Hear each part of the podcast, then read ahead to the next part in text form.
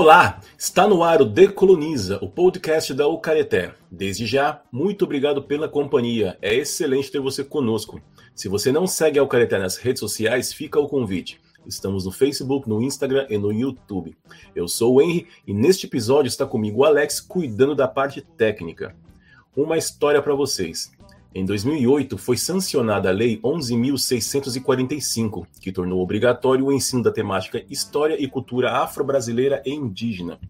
O primeiro parágrafo do primeiro artigo determina que o conteúdo programático a que se refere este artigo incluirá diversos aspectos da história e da cultura que caracterizam a formação da população brasileira a partir desses dois grupos étnicos, tais como o estudo da história da África e dos africanos, a luta dos negros e dos povos indígenas no Brasil, a cultura negra e indígena brasileira e o negro e o índio na formação da sociedade nacional resgatando essas, as suas contribuições nas áreas social, econômica e política pertinentes à história do Brasil. Passados mais de 10 anos, será que essa lei está sendo respeitada? Se sim, como? Para responder essas e outras questões, está conosco a Fernanda Costa. Olá, Fernanda, desde já muito obrigado pela participação. Antes da gente começar, vou pedir para você se apresentar a quem nos ouve, por favor. Olá, é, eu sou Fernanda, sou professora de História da Rede Municipal de São Paulo e também é, da, da, Educação de Jovens e Adultos do Colégio Santa Cruz. É, eu fiz História na Universidade de São Paulo e já muito interessada nas temáticas indígenas. E no mestrado eu fui estudar os currículos dos estados brasileiros para pensar a inserção da história indígena e fazer uma análise, né, mapeamento de como a história indígena estava inserida nesses documentos. Muito bem. No primeiro bloco, falaremos um pouco sobre essa lei e a Fernanda vai começar a falar sobre sua pesquisa, que continuará no segundo bloco. E no último bloco, como sempre, faremos nossas considerações finais.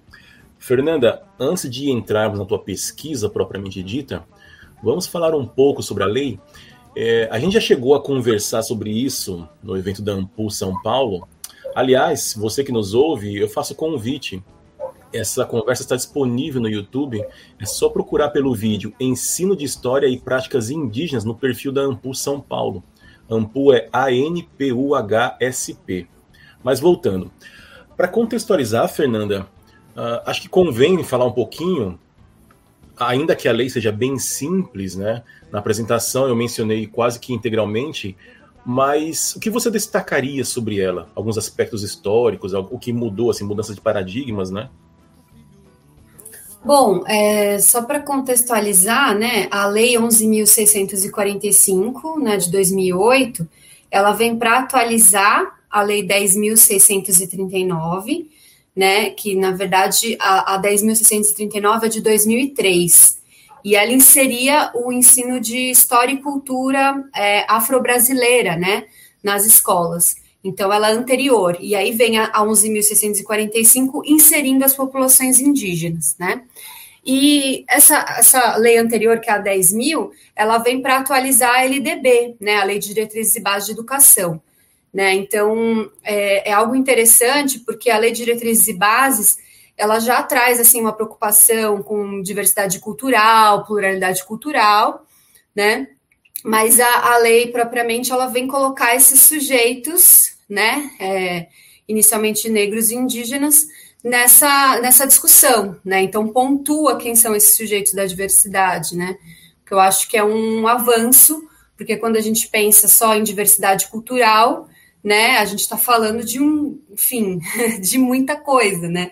Então, acho que pontuar é, esses sujeitos é importante para a gente efetivamente garantir, né, é, que, que vai estar tá na escola, né? Garantir que é, a, a, partir dessa, dessa, dessas identidades, né, e dessas culturas e, e a participação desses sujeitos na história, a gente consegue pontuar né, essa diversidade, porque senão a gente fica numa, numa visão muito, muito abrangente e acaba não dando conta, né, na prática de, de inserir essas discussões, né. Então, acho que esse é um, um, um grande avanço é, no sentido de, de aplicação mesmo, né, de, de, pensando na prática dessa lei, né. É, e, e, eu acho também que, em termos de, de pensar, é, que é uma lei que é interdisciplinar, né? É interessante a gente contextualizar isso também. Então, não é só para aplicar na disciplina de história, embora ele coloque né, algumas disciplinas prioritariamente, né? É, ele coloca né, língua portuguesa, a arte. e artes, é. É. É, mas é uma ideia, então, de uma, de uma que, ou seja, né, que a gente possa abordar isso de uma forma mais abrangente do que só na disciplina de história. Mas antes de a gente entrar na, na aplicabilidade dessa lei, assim, não precisa aprofundar muito. Você acha que a, a, com a lei mudou a forma que o professor está abordando os povos indígenas? Porque, assim, historicamente, até já pegando a sua pesquisa, sempre se abordou a temática indígena em sala de aula. Mas a partir dessa lei, você acha que muda a forma como nós estamos abordando essas pessoas, esses povos? É, acho que essa é a grande questão, né? Não necessariamente. Uhum. É, eu acho que, assim, como eu, eu, eu, trago né, na pesquisa, a gente tem a inserção da história indígena em que sentido, né? Bom, antes de falar, é, quando, quando começa, né? Bom, os, os europeus chegaram aqui, tinha, tinha indígenas aqui, né? É. Então a gente vai precisar falar um pouco desses caras que estavam aqui, mas que, enfim, né? Eles logo desaparecem, né? Então, é, eles aparecem nesse primeiro capítulo, porque o grande, é, o grande tema aí seria né, o tal do descobrimento do Brasil.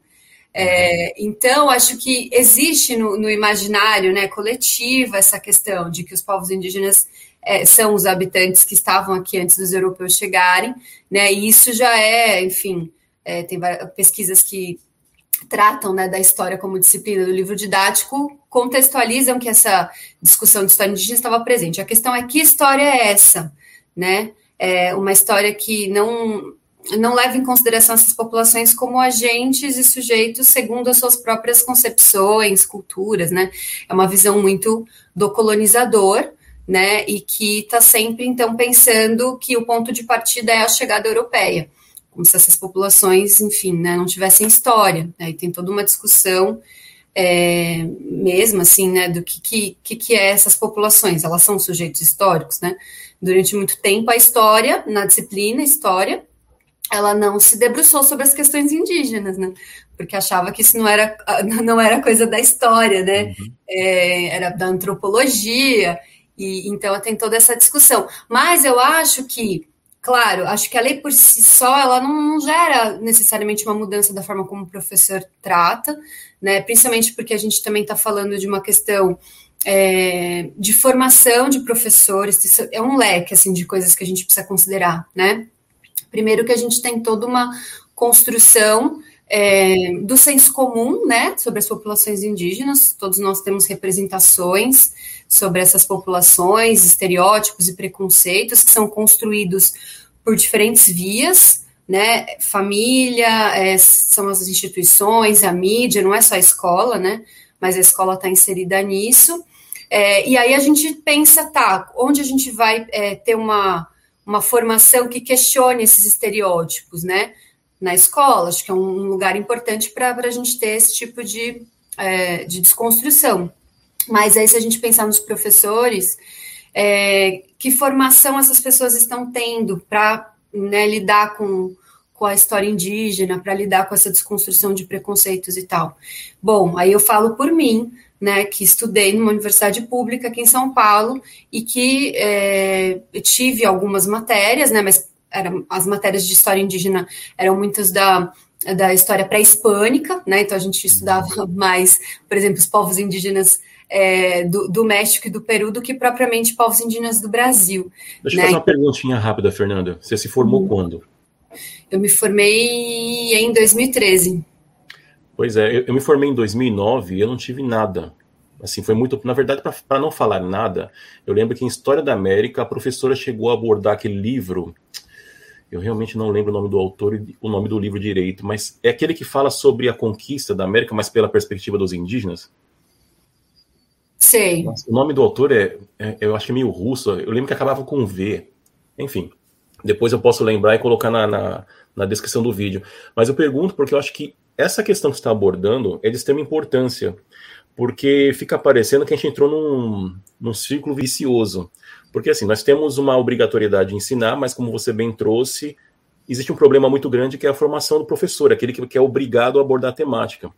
Só que onde que começa a quebrar essa lógica, essa interpretação que existe sobre essas pessoas que, como você destacou, é, é estereotipada, né? Nós temos ainda muito viva na nossa memória, na, na, no senso comum, aquela imagem do índio genérico que se construiu no século XIX.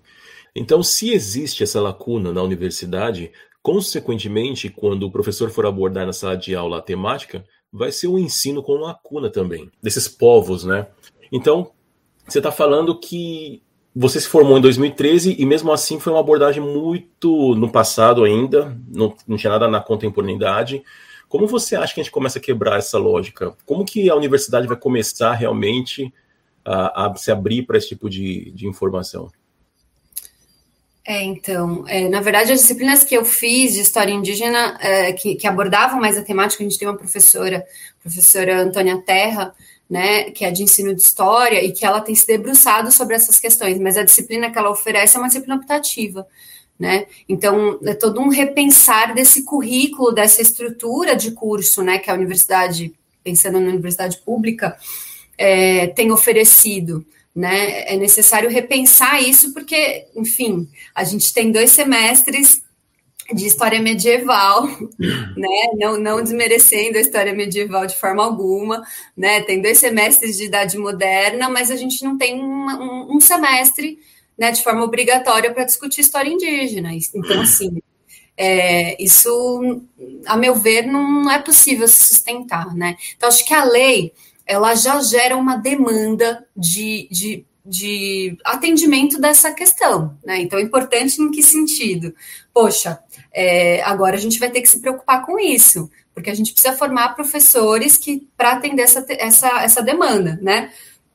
Então, por mais que a gente está num. Bom, a lei aí ela tem né, cerca de pouco mais de 10 anos. Então, a gente está caminhando meio lentamente, mas eu acho que ela gera uma demanda, ela gera uma pressão para que as universidades atendam essa, essa necessidade de formar professores né, é, com, é, enfim, com uma bagagem para tratar da história dos povos indígenas do Brasil. E eu acho que uma das grandes questões, assim, quando a gente pensa a discussão de história indígena, né, é porque a gente está falando de, a gente vai precisar trabalhar muito com a interdisciplinaridade, né, e, e, por exemplo, no curso de História, a gente, a gente tem pouca essa interdisciplinaridade. Então, quando a gente pensa é, história indígena dos, do, dos povos que, que, que, habitavam, a gente vai precisar, por exemplo, ter uma, uma, um estudo, ter parcerias, ter leituras com arqueologia, né, com antropologia, porque assim só a história a gente não dá conta de, de pensar a, a, os povos indígenas antes da colonização por exemplo. E tem vários estudos né, de, de arqueologia do Brasil que têm, né, enfim, sido muito interessantes no sentido de mostrar que esses povos né, têm história, têm cultura, têm e que estão aqui há milênios. Então, acho que essa é uma das grandes também dificuldades né, que a história indígena nos coloca. É, a gente vai precisar dialogar com outras disciplinas. Isso é, faz com que a gente precise questionar a própria a própria epistemologia, né, do, do nosso saber histórico, né, Sim, e é se deslocar, né, para um lugar que antes você falava, ah, não, isso aqui não é, não deixaram escrita, então é coisa, não é coisa de historiador, né. Pois então é. ela nos desloca nesse sentido. Bom, como nós somos, os dois somos historiadores aqui, a gente pode falar assim de historiador para historiadora. A, a história, eu acho que é uma das áreas mais conservadoras, né? Apesar de lá no final do século XIX, começo do século XX, a escola de análise ter quebrado um pouco essa rigidez é, epistemológica né, da historiografia. Mas, enfim, só para não perder aqui a informação, enquanto a Fernanda estava falando, eu fui pesquisar qual era o livro que eu estava citando. O livro é A Conquista da América, A Questão do Outro, do Svetan Todorov. É, acabava com ah, vez, Mas agora, para entrar na, um pouco na sua pesquisa, qual que é o recorte que você faz?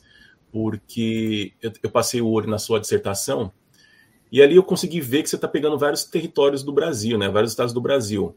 Mas eu imagino que abordar o país inteiro seja meio complicado. É muita escola para pensar, muito currículo para abordar, né? Então, qual que é o seu recorte é, territorial e temporal? Você está falando de quando? Bom, é, eu, tô, eu peguei currículos dos estados, né, brasileiros. É, é, eu peguei, assim, todos os que eu consegui, ah, tá. né, é, porque, enfim, né, eu precisava fazer essa pesquisa e, e eu tinha que acessar é, pela rede, né, pelo procurar, né, assim, nos sites da, das secretarias, até entrei em contato com algumas secretarias por e-mail, né, mas eu peguei aqueles documentos que estavam disponíveis na rede, né? E teve alguns, alguns currículos que eu não consegui acesso, mas foram poucos, né? Acho que eu não consegui o do Pará, é, o do da Paraíba, né? E acho que mais um que agora eu não me lembro. Mas a maior parte dos currículos da, dos estados eu consegui analisar, né? É, tive acesso a eles. E eu peguei o período de 2008, né? É, mais ou menos vai de 2008 até 2016, né? Justamente porque esses currículos eles estavam se é, tentando é, fazendo alterações para atender a lei, justamente. Uhum. Então é, eles passaram por, por, por é, alterações, né? Então, o um processo de alterações desses currículos, justamente numa tentativa de, de atendimento da lei. E o que eu percebo é, né, até pelo meu recorte, 2008 a lei, é, a lei é a lei 11.000 de 2008. Né, então, a gente tem alguns currículos que atendem a lei 10.000, uhum. né, 609, que ela é de 2003, e não atendem a lei 11.000 ainda, porque justamente ela é mais recente, né.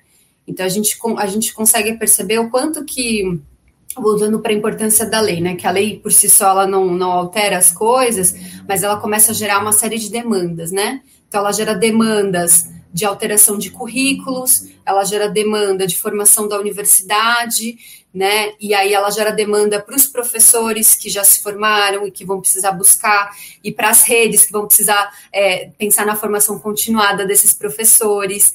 Ela gera demanda na questão do material didático, né? Ela gera demanda na produção né, de, de, de materiais diversos para atender essas questões da, da história indígena. Então, ela é muito importante nesse sentido, assim, ela é importante como política pública mesmo, né? Se ela por si só não vai resolver a questão, não vai mudar a forma como a gente é, trata a história indígena, mas ela começa a gerar uma série de movimentos que, a meu ver, são muito positivos, né? Uhum. É, e aí, então, eu peguei esses currículos, né, para pensar a inserção da história indígena, né? Eu queria ver mesmo, tá, vamos lá, como é que está a história indígena nesses documentos. É, e, e, e, antes de, de, pegar a história indígena, eu acho importante é, pensar né, esses currículos como um, um, um corpus documental, né? Eu não, achei que não era o caso de só ir lá e, e pegar na história indígena, né? Eu tentei analisar esse currículo de uma forma mais abrangente, assim. Então, em que sentido? É, eu sempre pego os capítulos, o capítulo introdutório desses currículos, que é o momento em que você tem uma série de definições ali, né?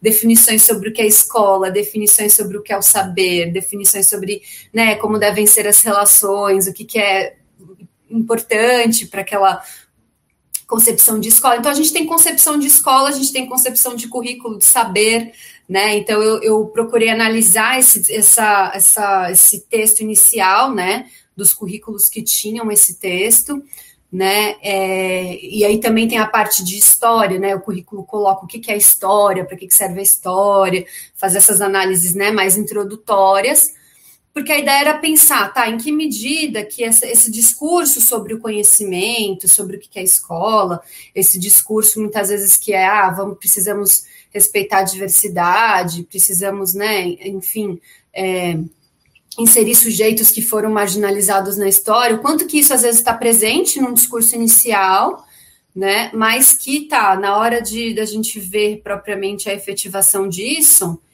não, não, não aparece, né, então eu queria dar, pensar esse essas relações que se estabelecem, né, numa concepção de escola, de saber e como que essa concepção influencia né, na inserção da história indígena.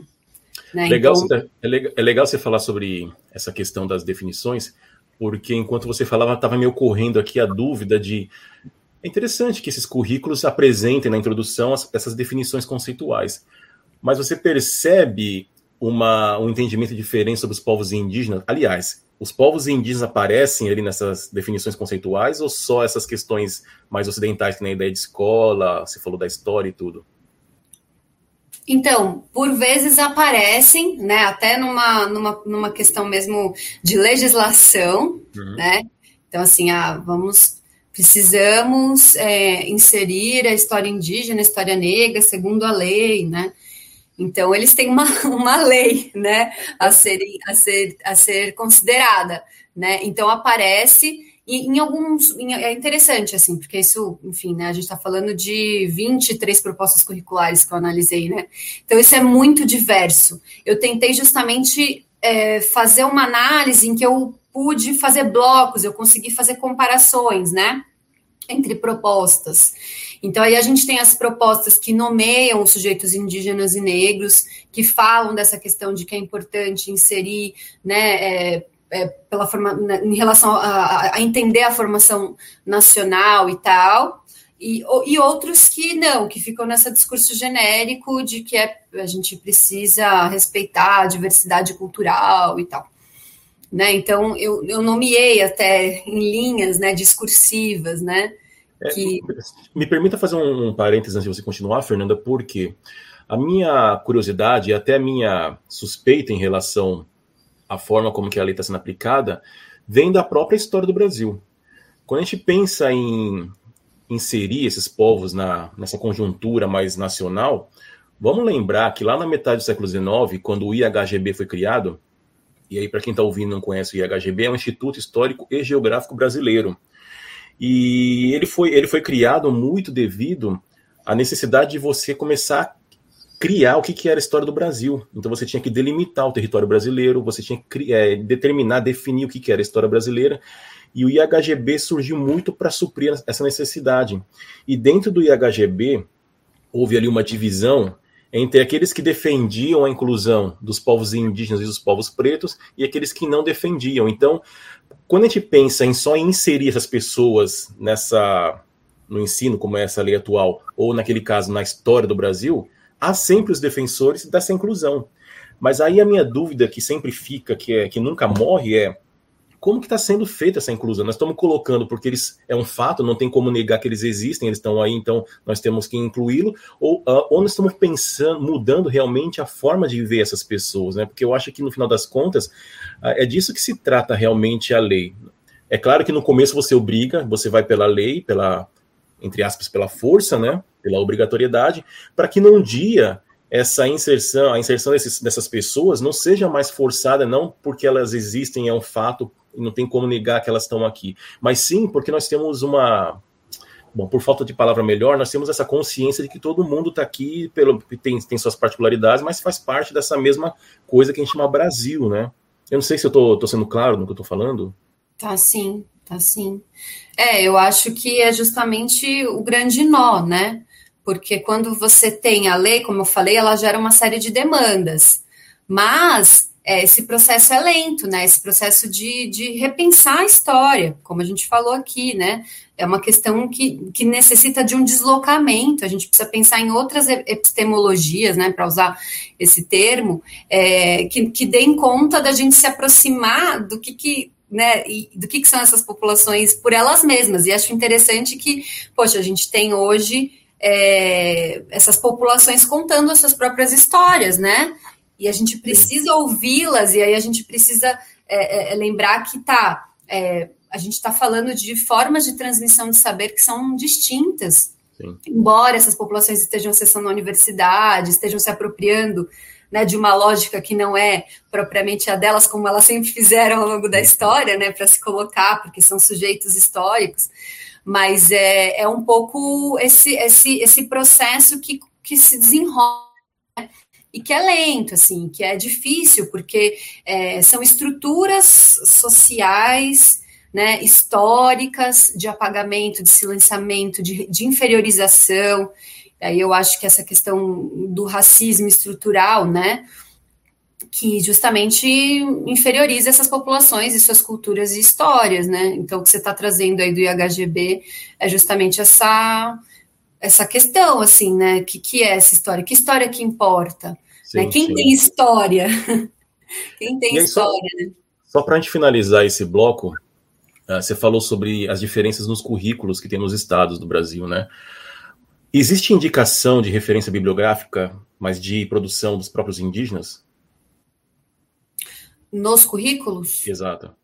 Não, não, na verdade, ó, indicação bibliográfica é assim, é, é aí que você entende muita coisa. O que, que essas pessoas estão lendo, que estão produzindo Sim. esses currículos, né? É, gente, é, assim, isso é assustador, porque a gente tem aí, na, eu até trago esse, esse, esse dado, na bibliografia não tem nenhum currículo que chega a, acho que o que tem mais referências à história indígena é 7% de, de indicação bibliográfica relacionada, e não é nem a história indígena, é tipo documento, sabe, de matriz curricular, que, que coloca a questão indígena. Eu até considerei esses documentos mais é, estaduais, é, nacionais, né? Porque propriamente de bibliografia que leva em consideração a história indígena, assim, é, é, é surreal, assim, é, é, é desolador né? Nem em relação a, aos pesquisadores que estão falando sobre história indígena, que já tem bastante gente, né? Acho que desde os anos 80 aí a gente tem né, vários nomes né, que a gente poderia citar, que são referências na história indígena, e aí pensando é, é, é, indígenas falando sobre, sobre si, aí não, então isso é um grande problema, né? Como é que você vai inserir essas, essas pessoas na história se você não está lendo né, sobre, sobre essas histórias. Então, isso é. me esclareceu muito quando eu olhei para a bibliografia. Eu imaginei alguma coisa nesse sentido, porque se a gente considerar o contexto brasileiro, uh, grosso modo, os povos indígenas começaram a entrar na universidade a partir dos anos 90, né? É, muito, é, um, é um processo muito recente. E eu perguntei porque eu imaginei que os currículos ainda tivessem uma base muito conservadora. Em que aspecto? de não considerar como referência bibliográfica ou de produção de conhecimento saberes orais, por exemplo. Sabe? Então eu fiquei pensando, será que o currículo é tão ousado assim a ponto de transgredir o que está no papel, essas referências bibliográficas que é feita em sua maioria pelos ocidentais, pelos não indígenas, né? Foi muito nesse sentido. Mas com isso nós terminamos esse bloco, voltamos já já para continuarmos. Decoloniza, o podcast da Ucareté. Um bate-papo com uma boa pitada decolonial sobre os povos tradicionais, culturas, racismos e muito mais. Estamos de volta. Fernanda, vamos voltar para a tua pesquisa agora. Uh, eu vi que você traz um panorama sobre como os indígenas foram abordados na escola desde o século XIX. Como era nesse período pré-republicano e nas primeiras décadas do século XX? É, tem diferença para a forma com que se falava dos povos indígenas antes, na contemporaneidade ainda, mas antes da lei e depois? É, bom, na verdade, é, eu faço uma menção né, no meu trabalho, do trabalho da Adriana, é, que fez uma, uma, uma, a tese de doutorado dela, né, pesquisando livros didáticos né, de história desde o século XIX né? É um trabalho com orientação da professora Circe Bittencourt. É, e justamente, né, a Adriana, ela, ela traz essa questão de que as populações indígenas aparecem muito numa perspectiva é, dos selvagens, né, dos atrasados, daqueles que são um empecilho para o desenvolvimento do país, né, e que só passam a ser. É, qual que é a solução para essas populações, né? Que são o atraso, e aí muito na lógica cristã, né? A lógica é, que são pecadores, né? Que são idólatras. É, é muito uma perspectiva de que a solução para eles é deixar de ser indígena. Então, essa, essa aposta aí na, na incorporação dessas populações, né? que foram práticas sistemáticas desde a da colonização. E aí, acho que com a República, é, a solução era a mesma, né? É, a ideia era que essas populações se cristianizassem, né, deixassem de, de ter as suas identidades coletivas e passassem a ser, é, na República, né, cidadãos pobres, na verdade, né? cidadãos é, é. Sem, sem, direitos, né? E sem terra, justamente. Sim, sim. E aí você tem um, subcapítulo destinado ao período contemporâneo, né? Eu estava lendo, você já começa com uma informação que é super interessante, que fala assim, ó, o período contemporâneo é o que compreende o maior número de temas relacionados à história indígena, contabilizando 14, ou seja, 42% de temáticas concentradas neste momento que abarca do século XX até os dias atuais. Entretanto, 64% dos temas estão presentes em apenas um ou dois estados, o que mostra que, apesar da variedade de temas, não é o período com maior presença da história indígena em termos de quantidade de estados. Então, vamos falar um pouco sobre isso que eu acho que a contemporaneidade é uma deficiência muito grande na, na, na, na temática, né?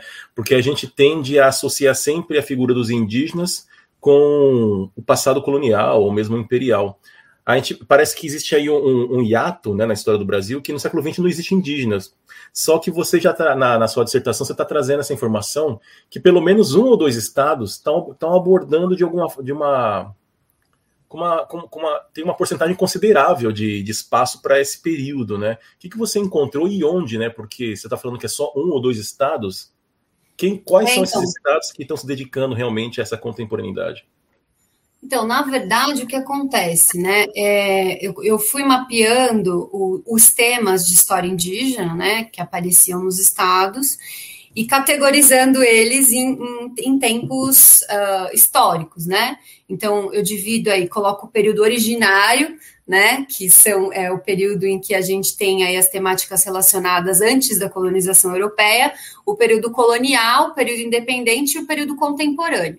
Né? No período contemporâneo, eu consegui ver uma pulverização de temas, né? O que, que, eu chamo de pulverização? A gente tem vários temas relacionados à história indígena, só que são temas que, que são tratados por, por exemplo, um estado, né? É, um ou dois estados. Enquanto os temas, por exemplo, de é, quando, você falado dos indígenas no período colonial, né, na chegada europeia, grande parte dos estados tratam desse tema. Então, vários estados tratam dessa questão específica. Agora, quando vai para o período contemporâneo, a gente tem uma, assim, é, uma pulverização de temas, mas que são tratados por um ou dois estados. Eu queria dar um exemplo aqui para vocês, mas eu precisaria só resgatar aqui. é, na verdade, a gente tem, por exemplo, o estado de Minas Gerais, que fala sobre as, é, a cultura popular relacionada aos indígenas. Né? Então, sei lá, eventos é, de festividades de Minas que têm origem na história que tem origem indígena. Né? Aí você tem, por exemplo, acho que o currículo do Espírito Santo, que fala sobre as mulheres indígenas, a luta das mulheres indígenas. Né? É, então, são coisas que, que são trazidas por um Estado. Ah, o currículo do Amazonas que traz essa questão da luta pela terra, né, de, é, contemporânea. Então, é nesse sentido que eu estou dizendo. Enquanto esses temas mais clássicos a gente tem vários estados que tratam, no período contemporâneo a gente tem né, é, é, poucos estados que trazem, né, um estado traz um tema, por exemplo, é isso que eu quis dizer, né? É, mas, assim, o que, eu, o que eu percebo muito é que você, você tem essa abordagem é, muito no, no indígena no passado, e aí de repente ele surge no presente. né? Pois é, então, é, o Iaco estava me referindo. É, parece é, que eles exatamente. se transportaram para outro lugar nesse tempo e depois voltaram aí com a lei. É, né? é como e... se. É isso, assim, né? É, é, é, tipo, o que, que aconteceu com essas pessoas nesse percurso, né? Porque a gente sabe que elas estão aqui em todo esse processo histórico, por que, que a gente trata delas no passado né? E, e aí agora surge assim, ou seja, é o que eu falo que é uma abordagem muito pouco histórica. A gente tem uma abordagem pouco histórica sobre essas populações. Pois é, isso daí faz parte desse apagamento também, né? Uh, voltando para a lei, Fernanda, a gente estava falando antes que ela dá ênfase que é história, literatura e artes. Você não acha que é um pouco perigoso colocar arte, literatura, porque a literatura é o que ajudou a cristalizar a figura do tal do índio genérico, né? lá, especialmente lá no século XIX, quando se construiu lá com, aquele, com aquela literatura indianista, a figura lá que o, o Alencar imortalizou na Iracema, aí o, tem o Guarani também, enfim, todas essa, essas personalidades, esses personagens que ajudaram a construir esse indígena que não existe, mas é o que na verdade está no, no, imaginário de todo mundo. E aí fico pensando, uh, até porque você falou da interdisciplinaridade, de, do risco que existe nisso, porque quando a gente associa com artes, fica parecendo, soa muito, uh, como se nós estivéssemos tratando essa temática de forma entre aspas, exótica, sabe? Olha, artes, sabe? Como é que a gente vai pensar na, na, na, relação que, o, que os invasores tiveram com essas populações, na relação de tragédias que, que essas pessoas tiveram durante o século XX inteiro com artes, por exemplo?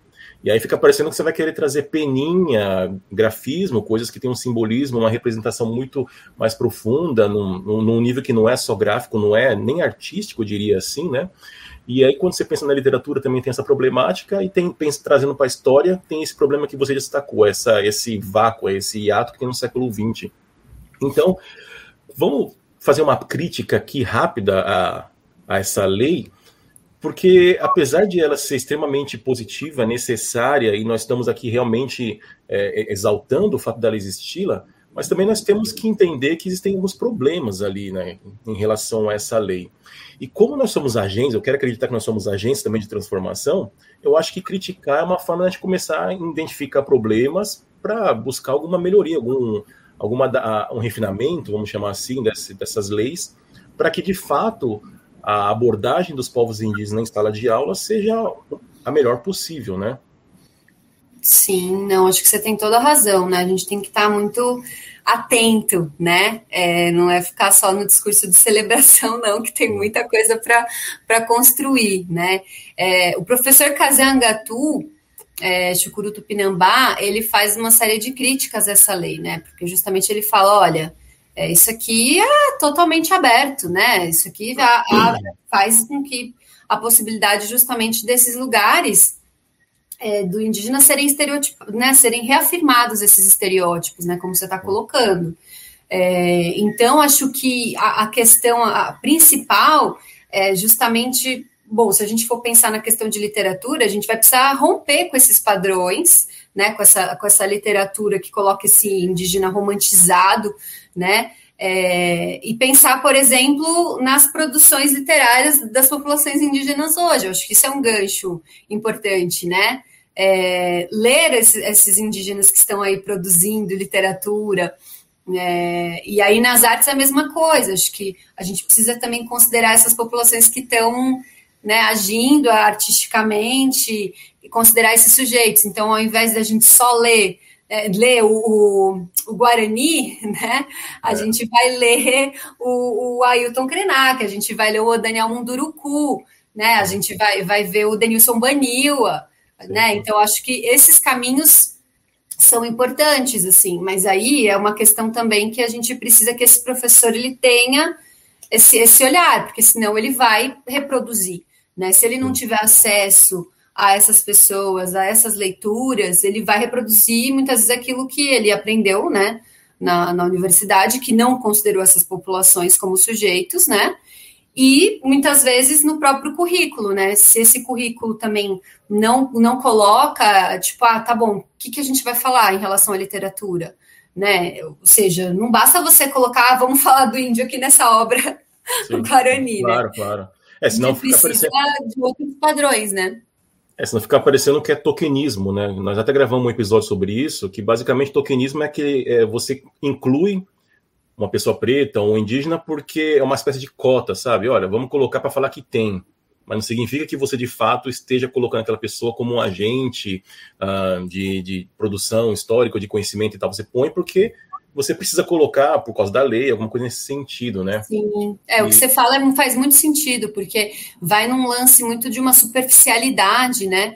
Que não considera esses sujeitos de fato, que aí eu acho que é o ponto.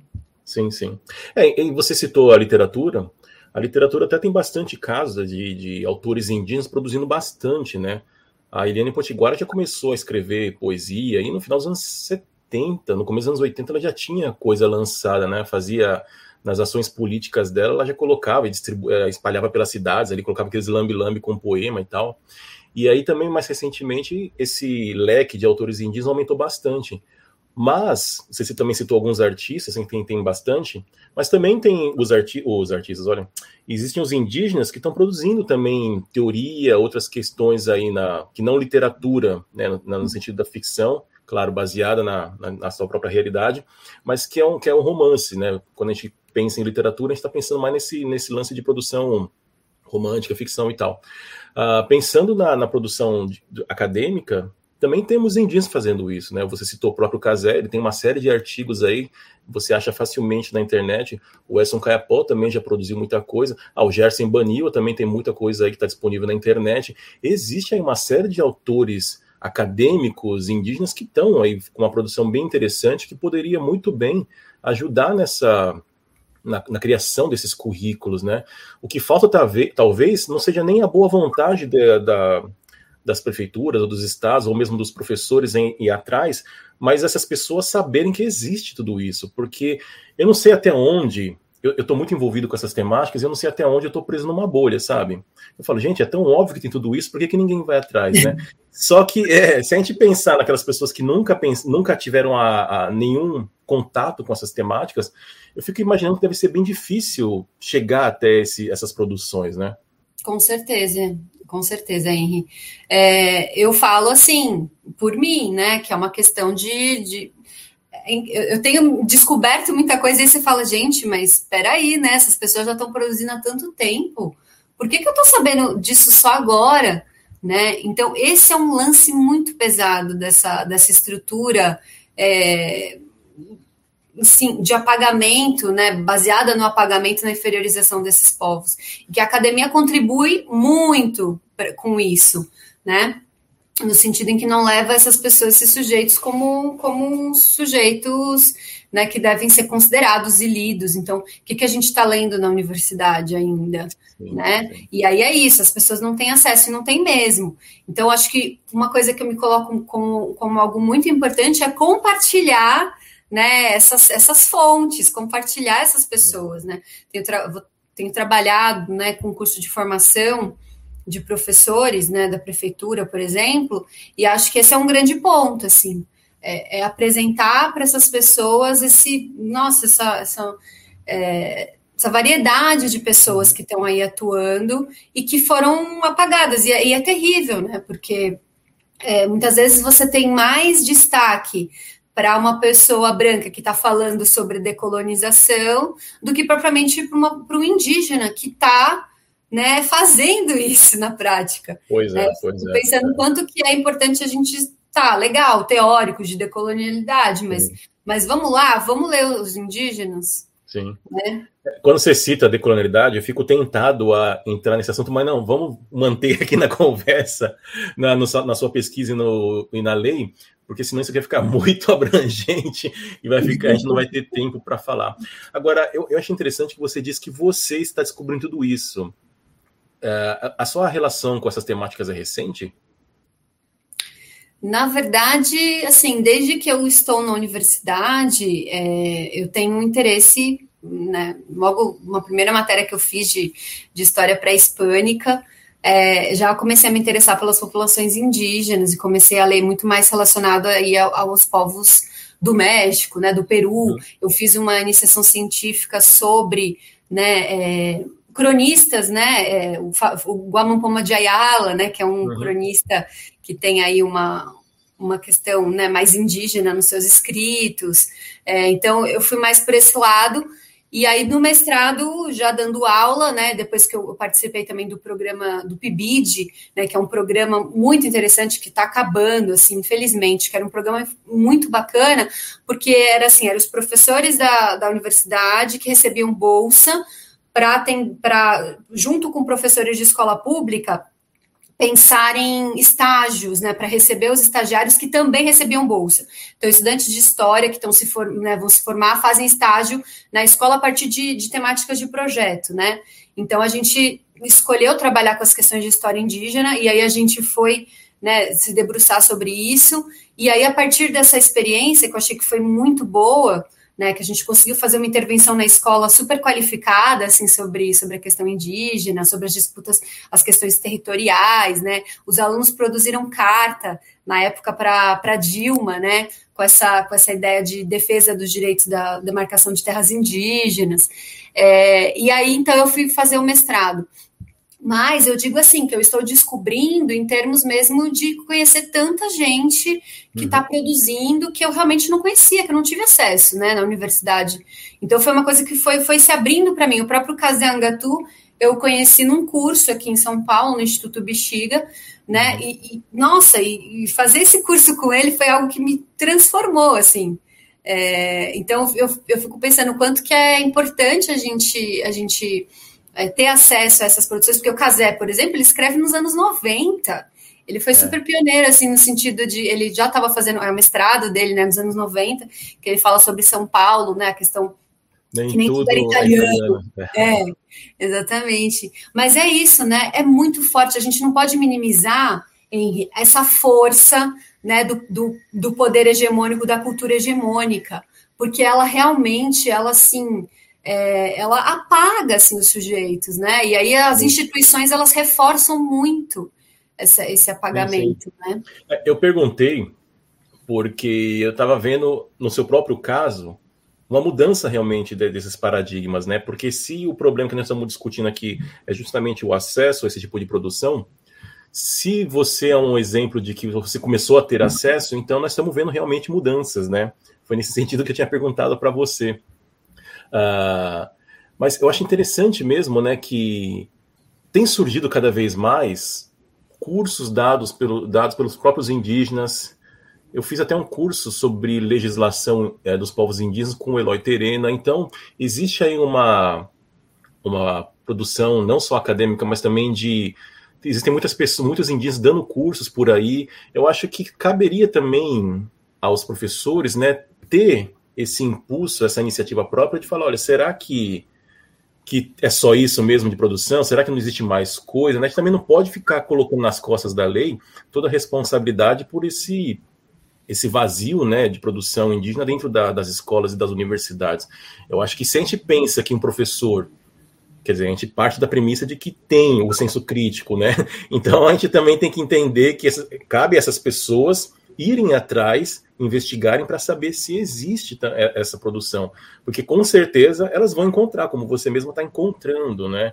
Então acho que também a, gente faz a crítica da lei, mas também tem que criticar os próprios professores, né? O que você acha disso? Ah, eu estou de acordo. Me coloco aí nesse, nesse processo, né? De estar, tá, enfim. Ah, eu, não, eu, não, falei de você, hein? Você já está mostrando que está indo além.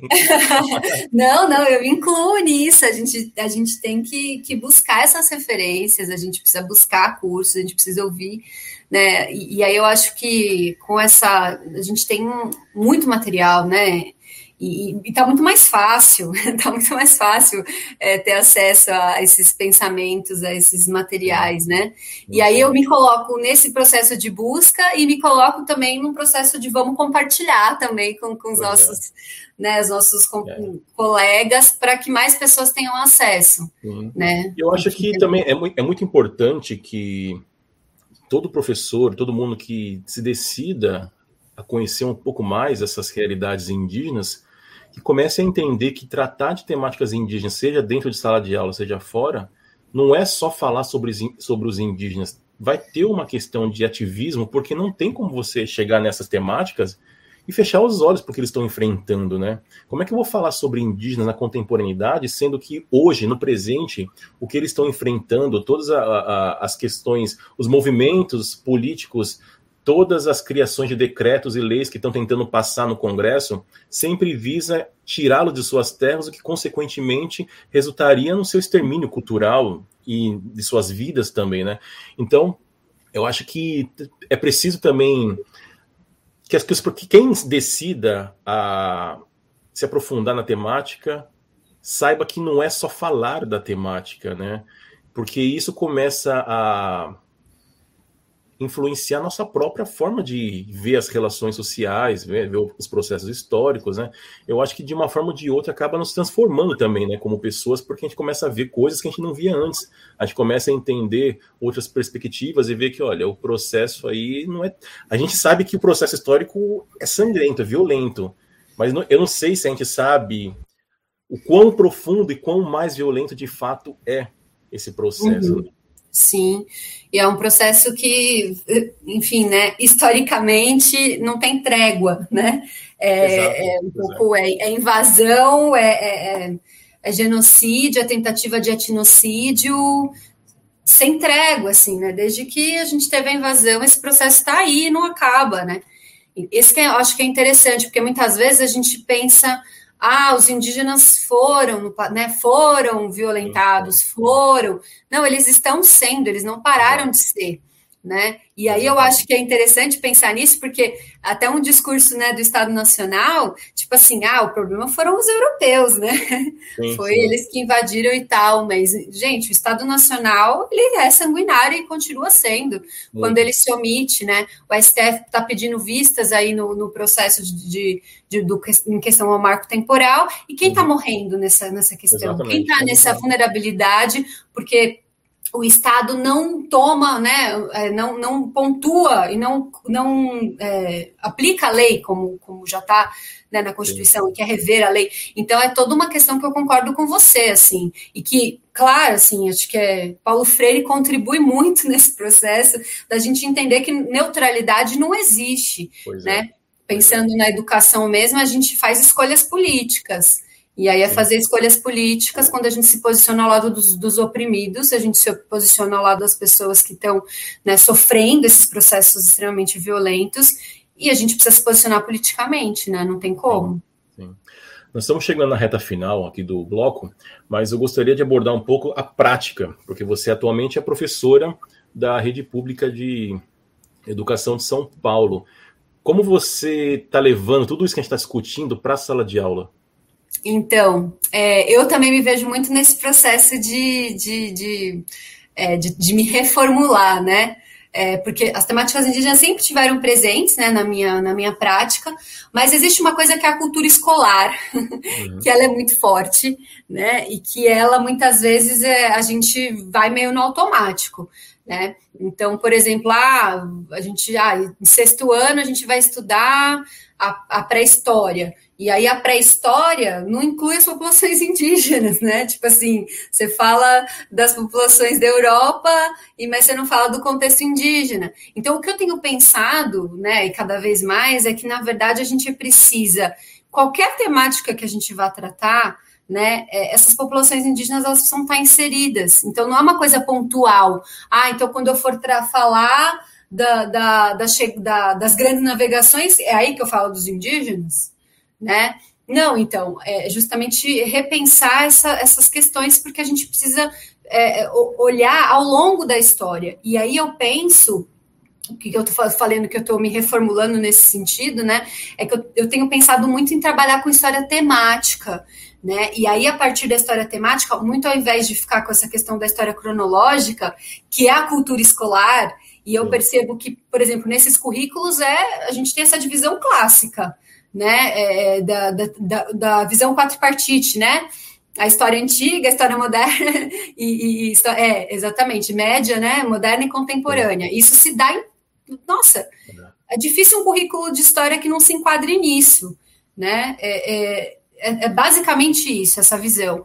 Então, o que eu tenho pensado é eu vou trabalhar com história temática, e a partir da história temática eu vou trazer as relações e os povos indígenas né, historicamente. Então, só para dar um exemplo disso, né, ah, a gente está falando sobre a questão né, da, da, do surgimento do ser humano, né, da ocupação do ser humano no, no, nos continentes. Né? Então, a partir disso, a gente vai falar da questão das populações indígenas, que chegaram aqui, né, ocuparam esse continente, que já estavam aqui. A gente vai falar sobre a história dessas populações. A gente vai muito a partir também, né, do, do dos estudos arqueológicos. Então é isso, assim. E aí você vai falar, é, sei lá, das temáticas de terra, né, de migração. Aí você vai essa a, a, história indígena a partir dessa temática, né? Então eu fico pensando quanto que isso é mais interessante, assim, é uma, uhum. uma abordagem que, na verdade, eu estou indo meio que, se a gente for seguir o currículo, não, não tá por aí, né? Uhum. Mas eu acho que a gente precisa se reinventar, a gente precisa ter essa capacidade inventiva também, e criativa, e, e, e, de ver essas populações ao longo do tempo. Então, não importa, qualquer temporalidade que você vá tratar, você vai trazer as populações indígenas, Sim. né? Sim. E aí a gente está falando sobre a interdisciplinaridade. Você consegue fazer projetos com outros professores ou tem resistência? Então, essa é uma construção difícil, né, assim, nas escolas, porque os projetos interdisciplinares, eles precisam de, de tempo para serem construídos, né? Eu preciso ter tempo para sentar com outro professor e conversar com ele sobre, para a gente pensar junto, né? E uma das coisas que eu sinto é essa falta de tempo para a gente se formar junto, para a gente ler, para a gente. Então, o que acaba acontecendo na realidade das escolas é que a gente é muito isolado, a gente é muito cada um no seu, é, é tudo pensado para ser assim. Na escola particular que eu trabalho, com a EJA, a gente consegue fazer projetos interdisciplinares, porque aí a gente tem reuniões onde de fato a gente vai discutir. E é isso que falta na escola pública, né? A gente precisa, ah, na hora do intervalo, vamos lá, vamos tentar falar alguma coisa, porque nunca dá tempo da gente poder né, sentar para conversar e pensar junto, né? Fica muito difícil. Chegamos num outro problema da educação brasileira, mas a gente fala sobre isso em outra ocasião. E nas, nas escolas que você trabalha, ainda existe a comemoração do famigerado 19 de abril? Olha, é, eu sempre que vejo alguém querendo fazer alguma coisa 19 de abril, já, já desmobiliza completamente, né? Eu tenho, eu tenho percebido isso também, tipo, na educação, na, na no Fundamental 1, né, que são as, as, crianças pequenas, isso era muito comum, né? É, é. Porque meio que tem os calendários, né, assim, Exato, né, de é. comemorações. É. Mas eu penso, percebo que isso está sendo alterado, assim. Ah, ótimo, ótimo. Ótimo, ótimo. né? Já é um é. começo. Eu, eu tenho visto que algumas escolas até colocam cartazes falando falando para os pais, justificando o que, que eles estão fazendo, né? Falando que eles mudaram a concepção que eles tinham desses povos, então eles perceberam que esse papo de colocar peninha e pintar a carinha da, da, das crianças não é celebração, não é nada. Isso daí é uma estereotipação, uma bobagem que inventaram e que eles querem mudar com essa concepção dessas pessoas, né? Sim. Bom, mas com isso a gente termina esse bloco, voltamos já já para as nossas considerações finais. Decoloniza, o podcast da Ucareté. Um bate-papo com uma boa pitada decolonial sobre os povos tradicionais, culturas, racismos e muito mais. Fernanda, nós estamos terminando esse episódio. Quero agradecer muito, muito a sua presença. Foi bem esclarecedora aqui a, a nossa conversa. Antes da gente terminar, você quer fazer alguma consideração final? Ah, olha, só agradecer, né, o convite, foi muito bom estar aqui conversando com você, Henri, e com o público, né, enfim, seguimos aí nessa, nessa luta que é cotidiana, né, enfim, ao lado das populações indígenas, tentando aprender ao máximo com elas, porque tem muito a nos ensinar, né, se a gente quer ter futuro, a gente precisa, né, aprender muita coisa com essas populações, então é uma algo que a gente precisa levar aí como, como conhecimento e aprendizado e para a nossa luta cotidiana. Seguimos aí. Muito obrigada pelo convite. Sim, com certeza. Ah, uma última pergunta. Você me enviou a sua dissertação, mas ela está disponível na internet já? Olha, eu acredito que no, no site da Unifesp, né, da história da, da pós-graduação da Unifesp, eles disponibilizem as, as dissertações. Tá legal. Então, Mas eu posso verificar também se está, se não, não sei se a gente tem algum canal aqui que a gente possa também é, disponibilizar. A gente vai procurar e se a gente achar o link, a gente vai colocar na descrição do episódio. Com certeza há muito mais para falar, mas por hoje é só. Mais uma vez, muito obrigado, Fernanda. Obrigado, Alex. Muito obrigado, ouvintes, pela companhia. Procurem a Careté no Facebook, no Instagram e no YouTube. Até o próximo episódio. Beijos e abraços caretenses. Tchau vou, eu vou, eu vou pra Oslo, pra sair no Oslo do um bloco asfalto até